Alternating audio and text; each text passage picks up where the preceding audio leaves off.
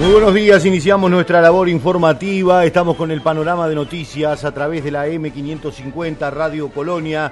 Hoy comenzamos con una temperatura en nuestro departamento de 21 grados, la máxima prevista para hoy 27 grados, el cielo está algo nuboso, algunas precipitaciones y tormentas se podría estar registrando esta mañana.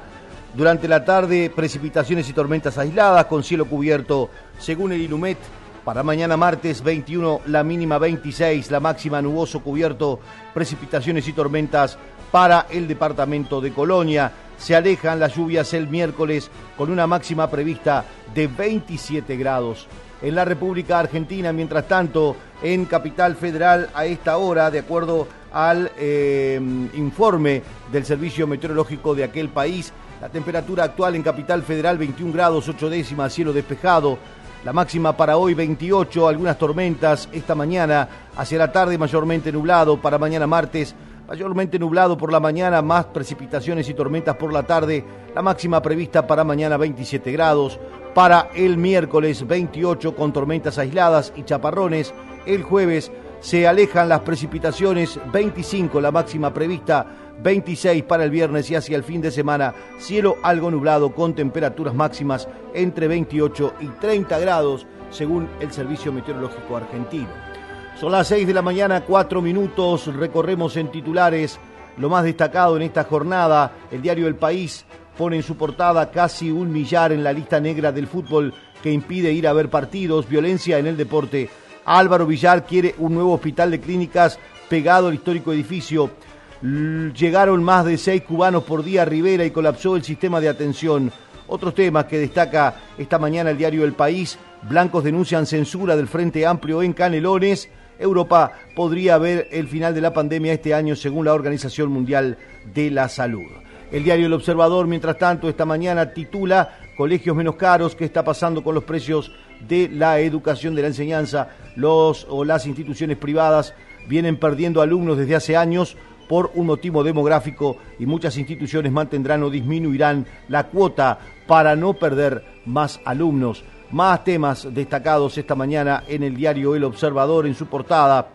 Del Uruguay al mundo, empresas tecnológicas que se expandieron. El uruguayo que llegó a presidente de la mm, Comisión Interamericana de Derechos Humanos, eh, Pérez Manrique, habla con el observador, violencia en el fútbol, así fue como el asesino del hincha de Peñarol en la Unión salió camino a matarlo. La conmoción de uno de los amigos del Barra de Nacional baleado en la Vía Blanca de 8 de octubre derivó en la muerte de un joven de 17 años que tenía una camiseta de Peñarol puesta.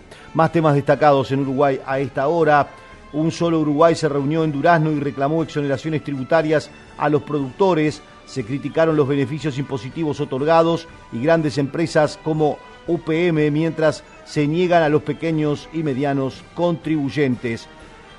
Edison Cavani, tuve momentos en la selección donde no me sentí tan protegido. El goleador del Manchester United llegó a Uruguay y habló de lo que viene y de la llegada de nuevos futbolistas a la celeste. Georgian de Arrascaeta, no hay margen de error y hay que tomarlo como una final. Mientras tanto, también vinculado con el fútbol, aunque no tiene nada que ver con lo que ocurre dentro del campo de juego, es que el fiscal pidió videos para identificar a los que realizaron cánticos ofensivos durante el clásico. Algunos ya identificados.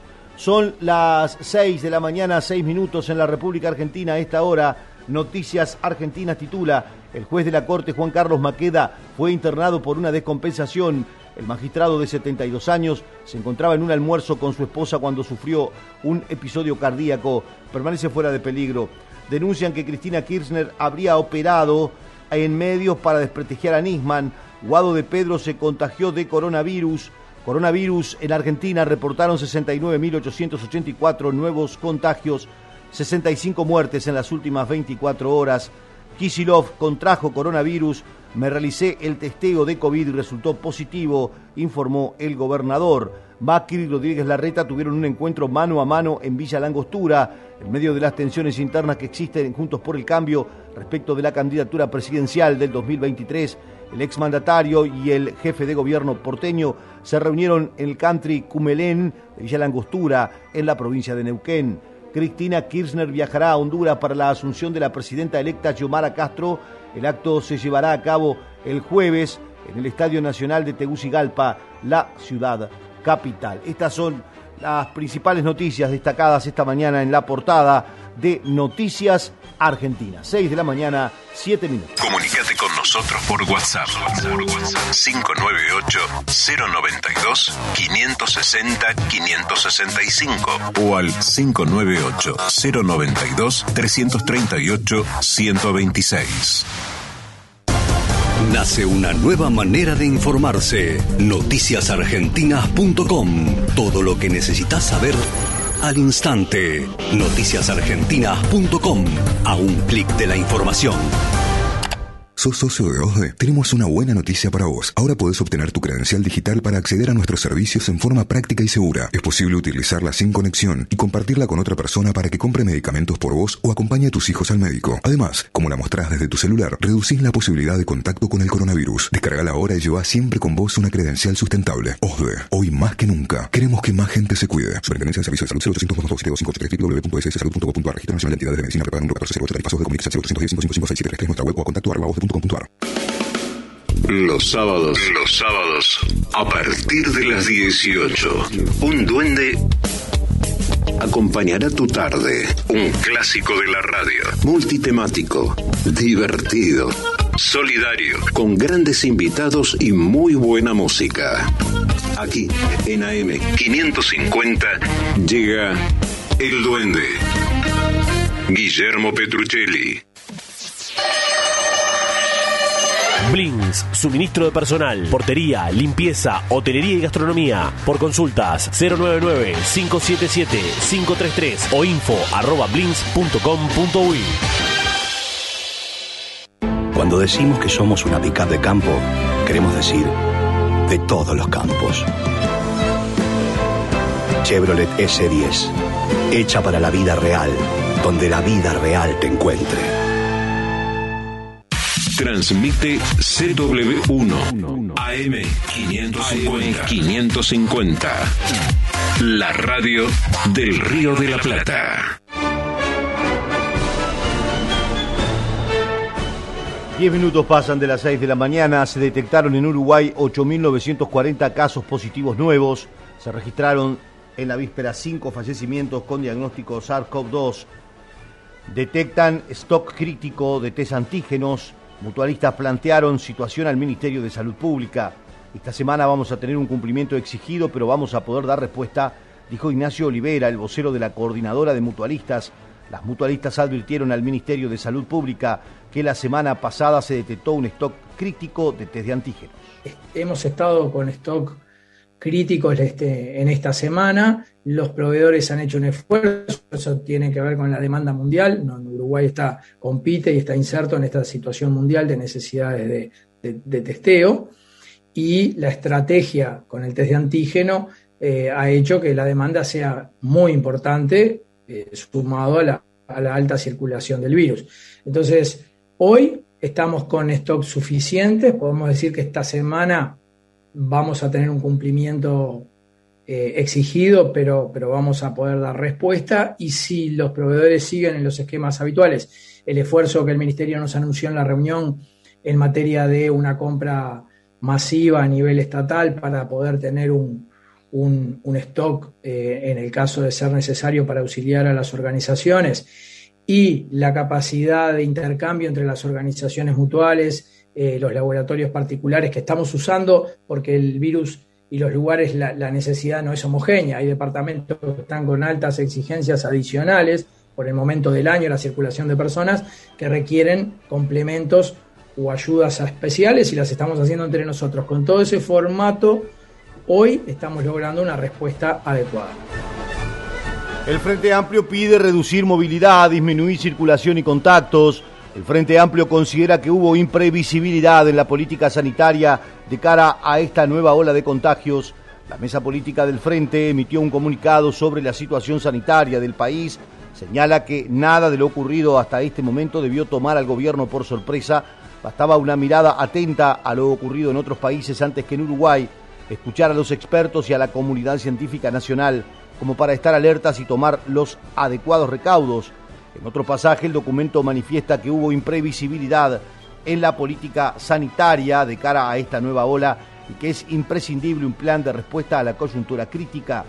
Plantea puntos a solucionar para un plan concreto de respuesta a la crisis sanitaria entre los que menciona la necesidad de promover medidas tendientes a disminuir la circulación y los contactos, pasar a teletrabajo en todas aquellas tareas en que éste pueda realizarse, adecuar la comunicación hacia la población con énfasis en el cuidado de los grupos vulnerables, respecto de los protocolos y aforos, favorecer la vacunación de quienes aún no han recibido las dosis de refuerzo, garantizar la atención correcta de todos los uruguayos y uruguayas y realizar un seguimiento de las personas y poblaciones vulnerables. También considera necesario trabajar en la racionalización del uso de métodos diagnósticos, asegurar que todos y todas puedan cumplir con las medidas de aislamiento en caso de necesitarlo, agilizar y asegurar la certificación de los y las trabajadoras y dotar al primer nivel de asistencia de los recursos suficientes para cumplir con la atención de todas las usuarias y usuarios referidos a este nivel de atención. La fuerza política señala que continúa reivindicando la necesidad de generar espacios para un gran diálogo nacional para enfrentar esta nueva etapa de la ya prolongada y desgastante crisis sanitaria y finaliza con un reconocimiento al gran esfuerzo que vienen realizando las trabajadoras y trabajadores del Uruguay para enfrentar la presente situación. Omicron está en el 90% de los contagios, según un informe de vigilancia de variantes. Un mes después que se detectaran los primeros casos de Omicron en Uruguay, la variante ya es la dominante en todo el país, según un informe del Grupo de Trabajo Interinstitucional de Vigilancia SARS-CoV-2. Esto implica al 90% de los contagios de COVID-19 producidos entre fines de diciembre y el 14 de enero, según señala el diario El País. Asimismo, se indica que en las muestras procesadas se puede observar un rápido desplazamiento de la variante Delta por la variante Omicron, correspondiendo esta a más del 90% de las muestras analizadas en el mes de enero. Las eh, variantes o la variante Delta se había convertido en dominante en Uruguay tres meses después de haber ingresado y desplazó a la Gamma, la P1, pero en el caso de Omicron el tiempo para lograr posicionarse fue menor, reportó el matutino. Son las 6 de la mañana, 15 minutos. En Facebook somos arroba Radio Colonia AM550. Parque Pilar vuelve a abrir sus puertas. Vení a vivir un momento único y a disfrutar del mejor entretenimiento para todos los pilarenses. Descubrí un bosque increíble, divertite con las nuevas atracciones y recorre el espacio gastronómico. Te esperamos todos los viernes de 17 a 21 horas y los sábados y domingos de 12 a 20 horas en Avenida Doctor Honorio Porredón 2151 Villarrosa. La entrada es libre y gratuita. Podés reservarla en parquepilar.pilar.gov.ar. No te lo podés perder. Pilar presente con futuro.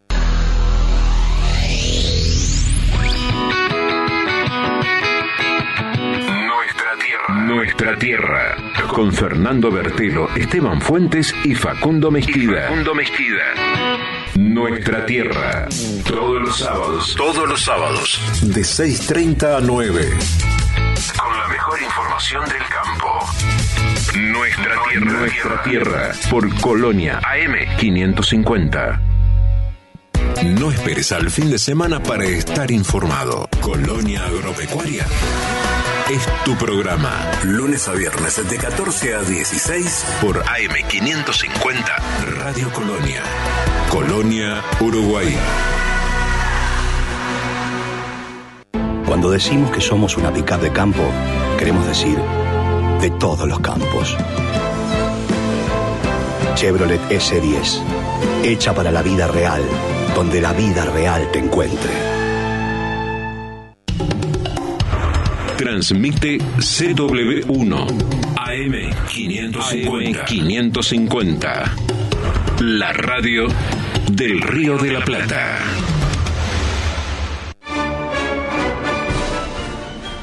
Inestabilidad que afecta al país llegará a su fin el próximo 26. A partir del miércoles el pasaje de un frente frío favorecerá el cambio de masa de aire, descendiendo la temperatura en todo el país.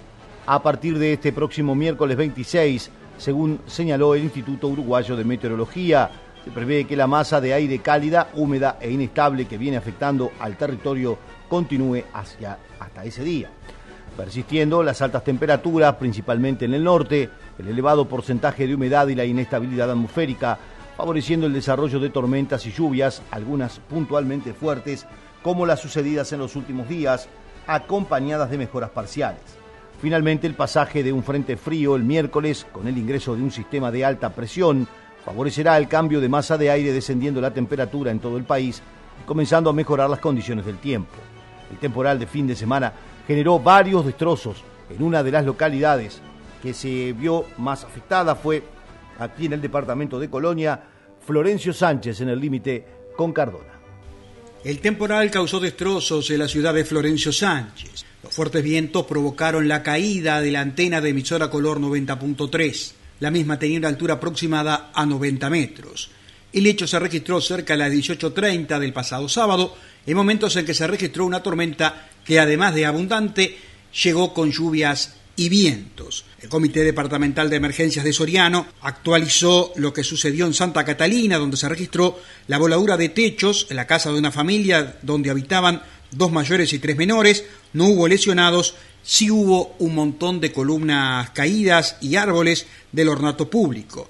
Hubo afectaciones al sistema de UTE, se registraron numerosas caídas de postes y cables en diferentes zonas. Además, hubo cortes de energía en varias localidades del departamento de Soriano. También hubo en fincas rurales, donde 250 servicios estuvieron sin energía, donde trabajaron cuadrillas de UTE. Se registraron caída de una torre de comunicaciones, como decíamos, en Cardona Florencio Sánchez. A todo esto, también varias localidades del departamento de Soriano se quedaron sin agua potable a raíz de los cortes de energía y la falta de bombeo. Precisamente continuamos con el trabajo de nuestro compañero Aníbal Silva con el reporte sobre los cortes de energía en los departamentos de Colonia y Soriano este fin de semana. El temporal que azotó los departamentos de Soriano y Colonia provocó cortes de energía eléctrica en ciudades y zona rural. En el departamento de Colonia, varios productores rurales de la zona estuvieron con corte de energía eléctrica durante más de 50 horas, por lo que mostraron su preocupación al verse perjudicado su producción principalmente aquellos vinculados al sector lechero. La diputada Nivia Reich contó que mantuvo contacto con miembros de UTE para saber el estado de situación y poder generar acciones que lleven a cabo este tipo de inconvenientes para que no sean recurrentes en el futuro. Estamos hablando que algunos productores estuvieron sin, sin energía eléctrica en, tres días, 50 eh, horas, ¿no? Entonces digo, marca la, la, la problemática que están viviendo eh, se comunicaron productores, bueno, de ahí de la Radial Tarariras, de, la zona de Juan Lacase, Minuano, Barker, eh, la zona también de Paso La Tranquera, ahora hace un rato se comunicaron un productor también de la zona de Picada Benítez, este, que bueno, que han tenido serias dificultades durante, durante muchas horas y bueno, sin duda que esto también, eh, los propios productores nos dicen, este, acá hace 50 años que no, no cambian las líneas y bueno, con el avance de, de, la tecnología y que en nuestra casa tenemos más, más tecnificación, digamos, más cosas eléctricas, a su vez los propios productores, uno me decía antes nosotros ordeñábamos a mano, ahora necesitamos para ordeñar los tanques de frío, o sea, la demanda de energía se incrementó mucho y en algunos lugares del departamento hace muchísimos años que, que, que no se que no se invierte digamos en, en el cambio de línea lo mismo pasó usted en, la zona de Cufré, en la carretera Cufré, que hubo que hacer un cambio de línea, que también participamos la gestión. Y bueno, y ahora en forma inmediata nos comunicamos este, con, la, vicepresidencia de UTE y bueno, y ahí generó una reunión también eh, con, distintos técnicos y, y, bueno, y en las próximas horas se va a seguir trabajando, digo, para buscar una, para buscar soluciones a esta problemática. Una importante turbonada produjo daños en el departamento de Florida, en la localidad de Florida y la localidad de 25 de agosto. Provocó voladura de techos, caída de árboles, cortes de energía en la zona sur del departamento. El intendente de Florida, el eh, ingeniero Guillermo López, acompañado del secretario general de la Intendencia, Marcos Pérez, y el coordinador del SECOED, Cono Arrúa, monitorearon la situación junto al resto de las autoridades con los datos que se recabaron en las primeras horas del domingo. Tenemos este, consecuencias claras y directas, eh, sobre todo en el interior, en la localidad de 25 de agosto y en la ciudad de Florida. Distintas. La ciudad de Florida por la mayor vulnerabilidad al hacer más habitantes, eh, no tanto por la intensidad del evento. En 25 de agosto por sí fue una intensidad del evento, estimamos, mayor al que se reclutó aquí en la ciudad de Florida y en otras partes del departamento. Las consecuencias son voladuras de techo, daños por árboles caídos en alguna vivienda, este, eventualmente también en vía pública y también este, servicios de UTE que al momento de hoy tenemos eh, el 13-14% de los servicios de UTE del departamento caídos y que UTE está trabajando fuerte para ir restableciendo este, los servicios este, de A1. No se registraron ningún, no tuvimos que lamentar ninguna consecuencia fatal y tenemos solo dos lesionados leves, este, que bueno, que también eso habla de la prioridad que hemos dado primero a la integridad física de, de todos los vecinos. Tuvimos rachas de 55 nudos en el departamento de Florida, en la ciudad, con 102 kilómetros a la hora. Este, y 25 de agosto la, la perspectiva fue de 60 a 65 nudos en un promedio de 120 kilómetros o superiores acompañados con lluvia. Las precipitaciones acá fueron de 31,5 en, en las últimas 24 horas pero esto va a continuar hasta el día miércoles inclusive, donde no descartamos este, algún evento severo nuevamente debido a, este, a la inclemencia del tiempo. Descartamos totalmente un tornado, ya que en ningún momento el mismo tocó tierra y si hubiese pasado eso este 25 de agosto, lamentablemente la mitad de, la gente estaría o estaríamos hoy este, lamentando pérdidas humanas. La lluvia se descolgó como un diluvio. Entre otras cosas, quedó para la anécdota la suspensión del partido clásico en el Estadio Centenario cuando faltaban 10 minutos para la culminación. Estaban igualados 0 a 0. Esto hizo que por eh, cuestiones vinculadas con la serie que se debe estar definiendo, se hizo un sorteo en los vestuarios para ver quién llegaba a la final y finalmente Peñarol fue el ganador. Lo cierto es que llegó un momento que no se veía a través de la televisión el encuentro y los propios asistentes allí abandonaron el estadio, excepto las hinchadas que eh, se quedaron en las cabeceras hasta que el árbitro informó que el partido quedaba suspendido, el amistoso que se jugaba entre Nacional y Peñarol en el Estadio Centenario. La lluvia fue eh, importante en el sur del país, Montevideo y la zona metropolitana otra vez se vieron afectados, es la segunda vez en menos de una semana Ustedes recordarán lo que había ocurrido el pasado lunes. Bien temprano en la mañana se habían acumulado más de 100 milímetros de precipitaciones en poco más de una hora, provocando inundaciones en varias zonas de Montevideo y Canelones. El sábado, las intensas lluvias, acompañadas de mucha actividad eléctrica, se extendió en el sur del país bajo una alerta naranja de meteorología que abarcó desde el Río Negro hasta Cerro Largo y de ahí al sur. La abundante lluvia del sábado a la noche generó preocupación en vecinos de varias zonas de la capital que habían visto cómo el agua inundaba sus casas, provocando en muchos casos pérdidas totales de ropa, muebles, electrodomésticos. En barrios con viviendas precarias hubo pérdidas totales por el desborde de cañadas y arroyos. También enormes daños en zona de la costa como Malvina y en Concepción, Uruguay y La Rambla, donde decenas de autos quedaron flotando en las calles y varios garajes quedaron bajo agua. Todo este panorama entonces lo tuvo en poco tiempo a Montevideo eh, viviendo una situación inesperada con las fuertes precipitaciones y la abundante lluvia en poco tiempo. Por su parte, el gobierno brindará apoyo al sector avícola en el marco de la emergencia agropecuaria. El subsecretario de Ganadería, Agricultura y Pesca explicó que mm, eh, se van a llevar a cabo algunas medidas, la medida, eh, se han o las medidas se han tomado para brindar apoyo al rubro avícola, fuertemente castigado por la ola de calor de las pasadas semanas, como hemos informado a través de Radio Colonia. Sobre este tema habló el subsecretario de Ganadería, Agricultura y Pesca, Ignacio Bufa. Bien, eh, como es sabido, eh, en el último tiempo el país está atravesando una emergencia climática que ha obligado al Ministerio a tomar una serie de medidas. El pasado 30 de diciembre se decretó la primera zona en emergencia climática en el país y a lo largo de los días hemos ido incorporando más áreas hasta estar en el día de hoy cerca de las 10 millones de hectáreas declaradas en emergencia climática. En la última declaración de emergencia y en virtud de la ola de calor que sufrió el país hace unos días, eh, se constató un fuerte impacto en el sector avícola. Debido a eso fue incorporado este sector, el sector avícola, también en emergencia climática. Acá en el sector avícola básicamente tenemos tres grandes grupos de productores o tipificación de productores y simplificando mucho. Los primeros son los productores que producen este, para la carne. eh, esos productores este, que, son dos, que, tuvieron un impacto relativamente leve en, este, en la mortandad de gallinas, está ubicado en torno a los 3.9% de las gallinas. Por el otro lado, tuvimos un impacto muy fuerte en lo que son las aves de postura, las que producen huevos, en donde este, en, un monitoreo y en una cuantificación que está haciendo el Ministerio de Ganadería en coordinación con el sector privado, con los productores, estamos llegando a, cuantificar aproximadamente unas 400.000 muertes, que eso significa el 10% de las gallinas que había en producción. Primero lo que hicimos fue un contacto permanente con los, con los productores. Nos hemos juntado con las agremiaciones de productores, nos hemos juntado con, las agremiaciones de fasoneros eh, para de primera mano intercambiar sobre la realidad del, sector.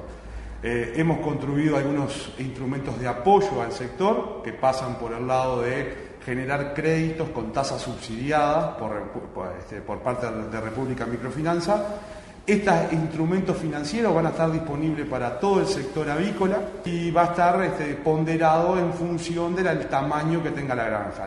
Las, granjas más pequeñas, este, en esas granjas más pequeñas va a haber una priorización del apoyo porque bueno, son, los sistemas que, más comprometidos se ven ante un insuceso climático de estas características. Seguimos en Instagram, Radio Colonia. Nuevo Atom Protect, la única mascarilla que elimina coronavirus cepa delta. Vamos protegidos hacia la moda. La mejor mascarilla del mundo es de los argentinos. Atom Protect, calidad que nos cuida.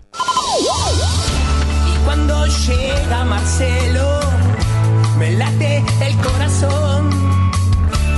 ¿Cómo te va, Benedetto? ¿Cómo te va, Benedetto? Soy Marcelo Benedetto. Es el momento de no perderse de 12 a 14.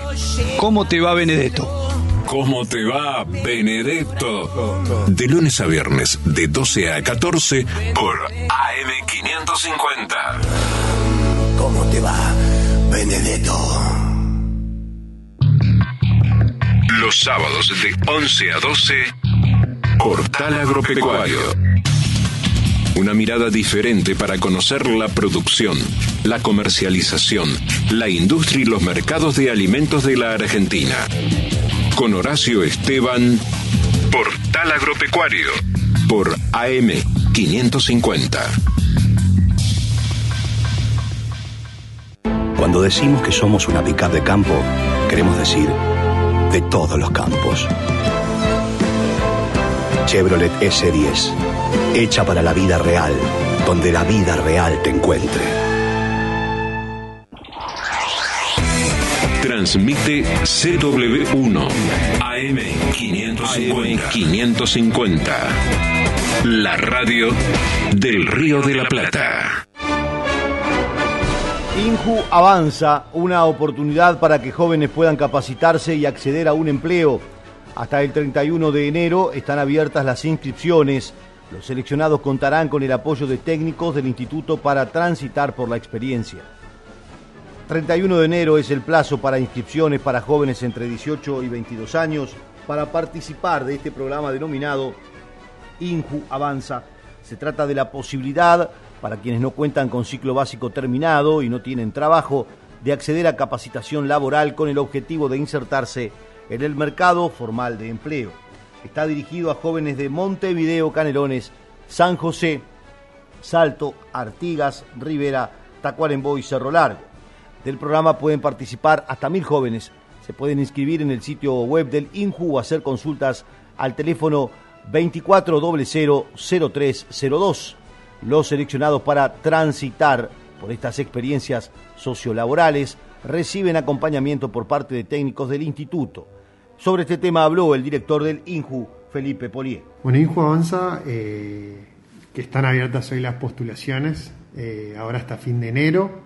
Eh, es un programa dirigido a jóvenes de 18 a 22 años, jóvenes en situación de vulnerabilidad social.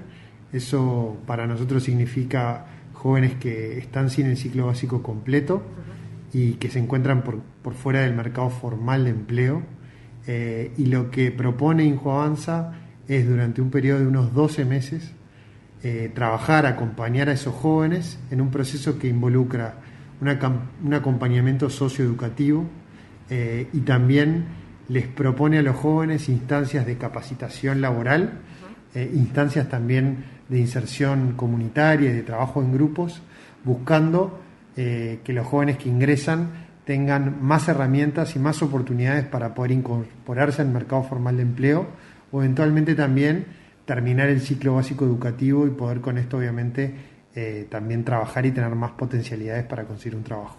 Eh, el programa está dirigido, como decía, a un público objetivo de 18 a 22 años, de chicos que, están, que no tienen el ciclo básico completo, o sea, que no tienen tercero del liceo completo, eh, y que no están en un trabajo formal actualmente. Que cada joven que ingresa va a ser asignado de un tutor, un referente, que es un funcionario técnico del instituto, trabajador social, psicólogo, educador, que a lo largo de estos 12 meses va a tratar de construir un vínculo de confianza con este joven y trabajar juntos en armar un plan de trabajo, un plan de acción para poder también mejorar sus eh, oportunidades educativas y laborales. Lo segundo es el acceso a cursos, capacitaciones del INEFOP, el Instituto de Formación Profesional, y capacitaciones de alfabetización digital de Fundación Telefónica. Lo que nosotros proponemos es distintas oportunidades que obviamente serán elegidas por cada joven y, y cada joven deberá elegir participar o no. Lo tercero es la posibilidad de poder acceder mediante el programa a beneficios económicos, esos son boletos, eso es también una beca de apoyo eh, educativo para aquellos jóvenes que logren la inserción educativa o la inserción laboral. Y lo último, que también es importante, es el hecho de poder acceder a espacios deportivos. Nosotros firmamos un convenio con la Secretaría Nacional del Deporte, mediante el cual todos los participantes de INJU Avanza van a poder eh, participar en instancias deportivas, recreativas y deportivas en plazas de deporte en 12 puntos del país y eso también es una oportunidad para continuar desarrollándose no solo en los aspectos laborales o educativos sino también en esta parte que tiene mucho que ver con el bienestar de las personas. Para la convocatoria que estamos haciendo en, este momento tenemos hasta mil cupos, es un cupo interesante, importante eh, sabemos que hay demanda y por eso es, fundamental también poder tener estos espacios para poder difundir. Y los invito sí a, que si hay dudas, preguntas, se metan en la página web del instituto inju.gov.uy o también nos busquen en las redes sociales, en el Instagram inju-uy en el Facebook Instituto Nacional de la Juventud o, a los que prefieran el teléfono que nos llamen por teléfono hay un 0800, el 0800 4658, de lunes a viernes de 10 a 17 horas. Ahí van a poder encontrar asesoramiento, preguntas, dudas que tengan o potenciales interesados en participar. Cambiamos de tema. Una adolescente era explotada sexualmente en Salto. Imputaron a cuatro personas, una de ellas por presunto suministro de estupefacientes a una adolescente de 17 años. En Salto imputaron a cuatro personas una de ellas por este delito, según se conoció en estas últimas horas, que eh, demostró o llegó a la conclusión de la explotación sexual a una joven de 17 años en un local nocturno. Luego que el presidente del INAU, Pablo Abdala, diera a conocer el caso de explotación sexual de una adolescente en el departamento, la policía local informó sobre la formalización de cuatro personas que estarían implicadas en este hecho por presunto suministro de estupefacientes, una de ellas con prisión preventiva por el término de 180 días y las tres restantes con medidas cautelares de acuerdo al artículo 222 del Código de Proceso Penal. Carlos Melo, vocero de la Jefatura de Policía de Salto, dijo que funcionarios policiales intervinieron en el local nocturno, un resto pub ubicado en la zona este de la ciudad, a raíz de una denuncia anónima que se realizó al 911. Fue en ese acto que se constató que había una menor de 17 años que estaba siendo explotada sexualmente y la presencia de estupefacientes. Personal de esta jefatura intervino en un local nocturno, en un resto pub ubicado en la zona este de la ciudad de Salto. En ese entonces, frente a una denuncia este, al 911 en forma anónima, eh, personal policial concurrió a tal lugar y se constató de que había la presencia de una adolescente, una adolescente de 17 años que estaba siendo explotada sexualmente y también había presencia de estupefacientes. Frente a estas actuaciones hubieron cuatro personas que fueron este, formalizadas, una de ellas con prisión preventiva por el término 180 días y las tres restantes con medidas cautelares de acuerdo al artículo 222 de, del Código de Proceso Penal. Se incautaron estupefacientes, se incautó eh, cocaína y se incautó marihuana, que eh, la adolescente y bueno, los que estaban así consumiendo. Mientras tanto, una mujer denunció que fue violada en grupo. La policía detuvo a tres personas. La víctima dijo haber sido abusada por varias personas. Los médicos que la atendieron constataron que hubo violación.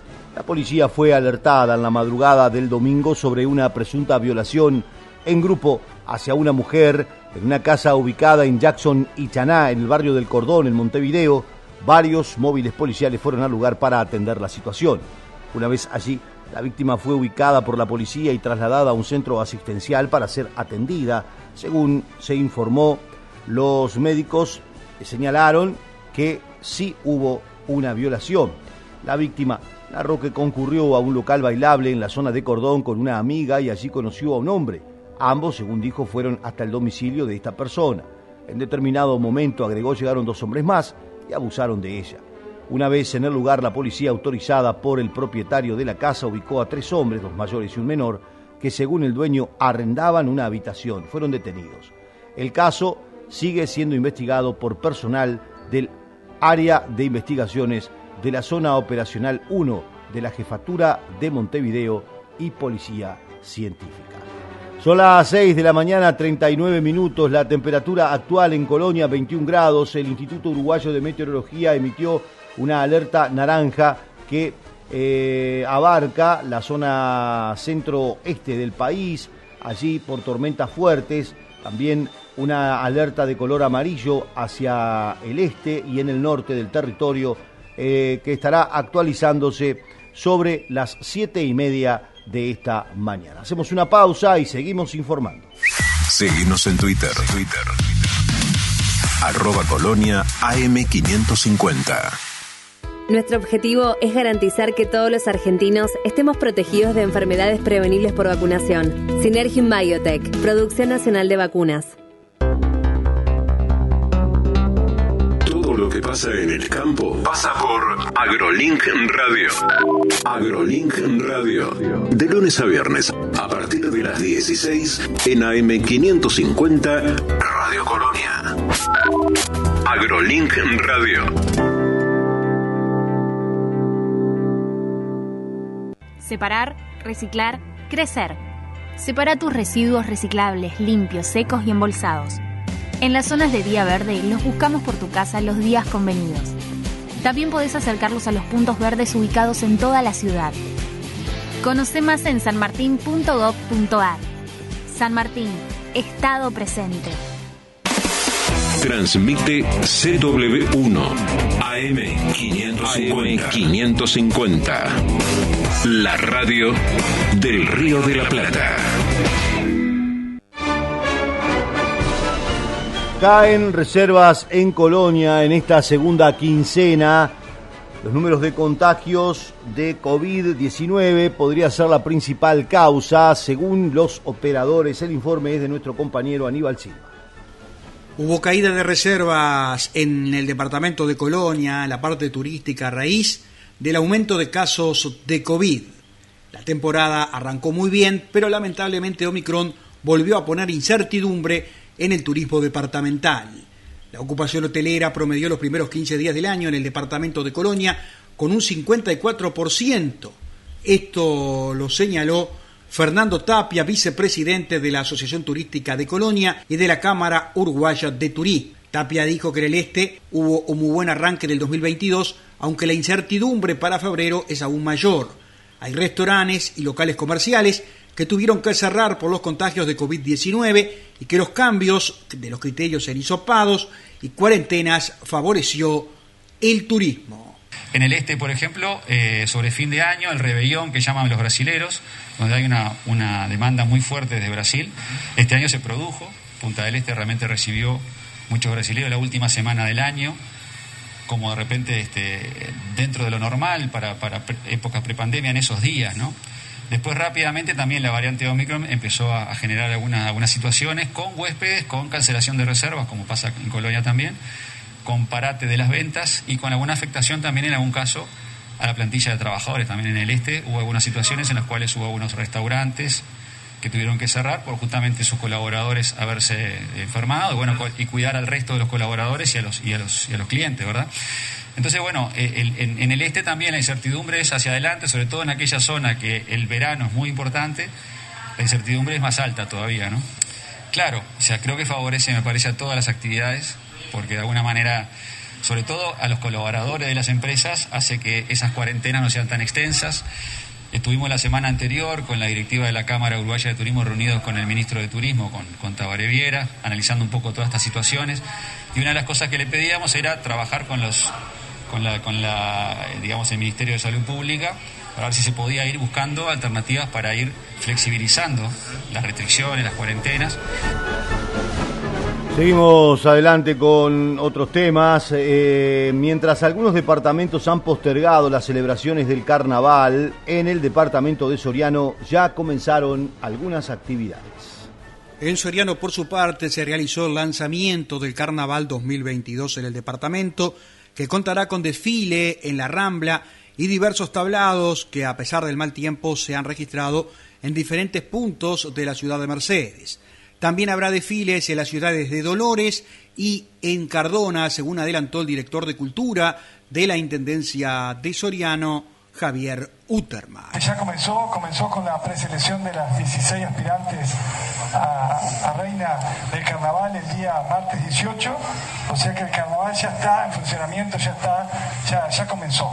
Este carnaval 2022 este, es una realidad, porque por ahí nos preguntaban que si se podía suspender o no se podía suspender, porque andan, anda, anda medio complicado el tema en otros departamentos, y acá el carnaval ya empezó el día 14 con el tablado acá en Mercedes, así que el carnaval está rodando este año. Eh, la verdad que bueno, eh, felicitar a las, a las, agrupaciones, a las 18 agrupaciones que hay de todo el departamento, eh, que se han preparado de muy buena forma, lo sabemos. Este, el jurado, también agradecer al jurado, el jurado la, ha recorrido este, a, las murgas y a los humoristas este, y a casi todos este, lo ha recorrido ya en, este, esta, primera etapa, o sea que ya tienen una, este, visión de lo que va a ser este, este carnaval. Eh, agradecer también, obviamente, que al jurado de, las reinas, a las chiquilinas que se presentaron también, que había un número muy importante, 35 que se, eh, se, presentaron, se inscribieron, ¿verdad? Y, quedaron eh, seleccionadas 16 chiquilinas, 11 de Mercedes, 3 de Cardona y 2 de Dolores. Este, queremos que, que, sea este, bien representativo, vamos a, para el próximo carnaval, a, tratar de que haya de, los pueblos este, más, más chicos también, de que vengan chiquilinas y se puedan inscribir de, las otras localidades. Porque queremos es un carnaval de Soriano, bien decía por ahí Maica, va a haber tablado en todas las localidades, en todos los municipios, en todas las juntas locales, este, uno por lo menos, un oficial. Bien, y hablando de carnaval, la etapa de hoy en el Teatro de Verano fue suspendida en su totalidad. Iba a comenzar a las 20 y 30 con Bafo da Onza, luego la Cayetana Murga, Fantoches Humoristas y el cierre de Aracalacana. Hoy lunes estaba previsto el comienzo del teatro en el Teatro de Verano del concurso, quedó todo suspendido para el 9 de febrero. Eh, hay varios temas que se están considerando. Uno de ellos tiene que ver lógicamente con la situación del estado del tiempo pero también la situación de contagios en algunos conjuntos. Es por eso que la Intendencia de Montevideo y DAECPU, que es la organización que nuclea a los directores de los conjuntos del carnaval, acordaron un protocolo para casos de coronavirus en el concurso. El comunicado publicado por la Intendencia indica que el procedimiento establece que los conjuntos que se vean afectados en hasta el 25% de sus integrantes deberán actuar en la fecha prevista para su participación en el concurso. Además, las agrupaciones podrán inscribir suplentes a quienes recurrir ante casos positivos de coronavirus. También se establece que no se penalizará a las agrupaciones que, debido a bajas por COVID-19, no alcancen el mínimo de componentes que establece el reglamento de concurso. Si más del 20 25% se contagia previo a la primera o segunda rueda, entonces se podrá actuar bajo esas condiciones o reprogramar la actuación siempre y cuando sea un conjunto programado entre las etapas 1 y 5 de la rueda en cuestión, se especifica. Quienes estén en las etapas 6 y 11 pueden optar por no actuar en esa ronda y el puntaje de la ronda en la que actúen, sea la primera o la segunda, será duplicado. Esta disposición se aplicará solamente a los conjuntos que estén programados en las últimas seis etapas de la primera y de la segunda rueda por el hecho de no disponer de días suficientes dentro de la misma rueda para su reprogramación, se indica. El comunicado también se refiere a la liguilla, que no permite las mismas facilidades por ser de extensión reducida se aclara que en ese caso, aún con más del 25% del grupo contagiado, deberán actuar con las flexibilidades. No se podrá ni reprogramar ni duplicar puntaje. Por tanto, si el conjunto decide no actuar, no tendrá posibilidad de reagendar esta tercera rueda ni de acumular puntaje. En realidad hace que realmente pueda haber carnaval, porque si no, o sea, sería muy, muy engorroso.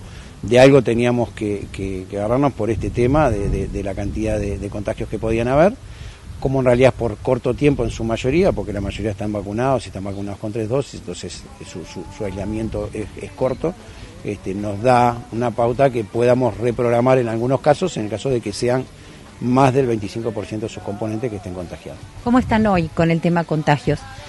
Hoy tenemos este, un conjunto que es este, Amables Vecinos, que ya están reprogramados, este, que ellos venían con, varios contagios. Tenemos tiempo para reprogramarlos, o sea que se reprogramó para, para fines de, enero. Y por ahora, en la misma situación que ellos, mm, te diré que no hay nadie. Reiteramos entonces, hoy no hay etapa en el Teatro de Verano, sí está el velódromo que si el tiempo lo permite presentará a la Margarita, nos obligan a salir Momo Sapiens, queso magro, curtidores y asaltantes con patente. Y este es el fixture del concurso de, de agrupaciones. Mañana martes, mi vieja mula, a las 21 horas, la Sociedad Anónima eh, como en su categoría humoristas a las 10 de la noche, 10 y cuarto de la noche, y la Murga de San Carlos La Clave a las 23 y 40. Reiteramos mañana martes. Y el miércoles, integración, conjunto de negros y lubolos, los rolling humoristas, asaltantes con patente en Murgas. Después les vamos a ir contando fecha a fecha cómo se va a ir presentando entonces esta mm, instancia de eh, festejos y de concurso de agrupaciones del carnaval en Montevideo. Vamos ya en el final a compartir con ustedes un informe de nuestro compañero Aníbal Silva. Hoy precisamente en la ciudad de Rosario están de fiesta, están de cumpleaños. Las actividades previstas se suspendieron por la cantidad de contagios en el departamento de, Colonia y más concretamente en esa ciudad. Quedarán para otras eh, oportunidades mientras se piensa qué es lo que va a ocurrir con la celebración del carnaval a fin de febrero. En esta jornada de lunes, Rosario conmemora su 247 aniversario y en esta ocasión el municipio, la Comisión Municipal de Cultura y la ONG Mirando Alcoya realizan diferentes actividades que serán principalmente desde la virtualidad a raíz de la actual situación sanitaria por la que atraviesa la ciudad. Las instituciones llaman a los vecinos a sacarse una foto en las letras corpóreas y en la Plaza Benito Erosa y subirla en redes sociales etiquetando arroba municipio Rosario. La actividad se realizará en las letras corpóreas de 8 a 19 y en la Plaza Benito Erosa de 19.30 a 22.30. Por otra parte, el Museo y Archivo de Rosario estará abierto en el horario de 9 a 12 y de 16 a 20 horas. Y bueno, eh, hay diferentes acciones que se van a estar desarrollando durante el día lunes, que ahora paso a, contar. Eh, particularmente, uno de, los, de, los, de las acciones principales es que va a haber asistencia de, un marco conmemorativo fotográfico que se va a colocar eh, en las letras corpóreas de la ciudad sobre la costa. Eh, es un marco conmemorativo justamente donde va, van a ver los vecinos que se arrimen por ahí, que va a estar eh, obviamente ploteado y, adaptado para lo que es el aniversario, va, va a decir el 247 aniversario, también la consigna rumba a los 250 años. Y bueno, vamos a invitar a todos los vecinos que se arrimen por ahí, que puedan sacarse una foto y subirla a las redes sociales, etiquetar a las diferentes eh, instituciones, a municipio, Comisión de Cultura y ONG en, las redes sociales, tanto en Facebook como en Instagram. Y bueno, esa es una forma de, hacerlo participativo eh, y también que bueno que la gente se sume a, a este festejo virtual. Eh, en lo que es el marco conmemorativo va a estar en, en, las letras corpóreas, como decía, desde las 8 de la mañana hasta las 19 horas y desde las 19.30 horas hasta las 22.30 horas va a estar en Plaza Benito. El, Museo y Archivo Histórico es, algo que está relativamente nuevo, se, inauguró justamente para un aniversario de la ciudad, eh, tiene algunos horarios y, días específicos para, para visitarlo, pero bueno, obviamente que en este contexto y, en este aniversario es más importante que, que, que, el rosarino conozca su museo, promover la accesibilidad también a lo que es un museo y archivo.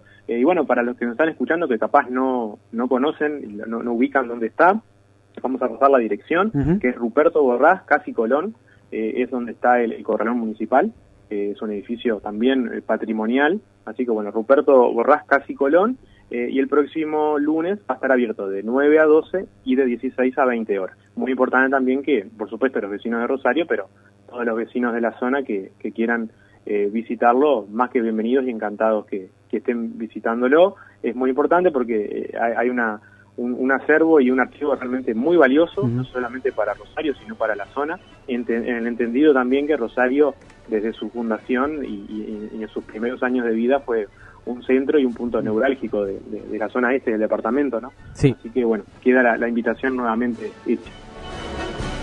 Bueno, vean ustedes, eh, estaba previsto un show de Jaime Ross en eh, Punta del Este y debió suspenderse el sábado por el clima. El espectáculo era para unos 1.500 espectadores al aire libre y fue reprogramado para el 12 de febrero. Se nos informa por parte de la productora el show Medio Siglo que se iba a brindar el sábado 22 en el Enjoy Punta del Este, en el eh, hotel ubicado allí en, el emblemático balneario, debió ser suspendido por la emergencia climática y fue reprogramado para el 12 de febrero. El espectáculo iba a ser al aire libre con un aforo para 1.500 espectadores. Otro tema de último momento, la selección juvenil, los sparring de la selección mayor eh, están todos contagiados con COVID-19. Todos los juveniles que iban a hacer sparring dieron positivo. Un total de 14 futbolistas se contagiaron tras la última semana de entrenamientos y no habrá nuevos convocados. Diego Alonso entrenó desde el 10 de enero en el complejo Uruguay Celeste con más de 30 jugadores jóvenes, en su mayoría en edad sub-20 y algunos sub-17, pensando en formar un equipo sparring para trabajar con el seleccionado mayor. Según explicó el propio entrenador de la selección, la idea no era que se pararan en la cancha como si fueran Paraguay o Venezuela, sino agilizar algunos ejercicios y aceitarlos a los efectos de plantear una oposición para los enfrentamientos de fútbol de la mayor. De la larga lista de jugadores que trabajaron de lunes a miércoles en las últimas dos semanas, 12 fueron convocados para comenzar con las prácticas este domingo. No obstante, todos ellos dieron positivo de COVID-19 en los tests que se le realizaron el sábado, además de otros tres jugadores y cuatro funcionarios del complejo. El cuerpo técnico de la selección no realizará nuevas convocatorias entre los jóvenes que ya practicaron bajo sus órdenes, por lo que no se podrá cumplir con una de las innovaciones que había planificado el cuerpo técnico.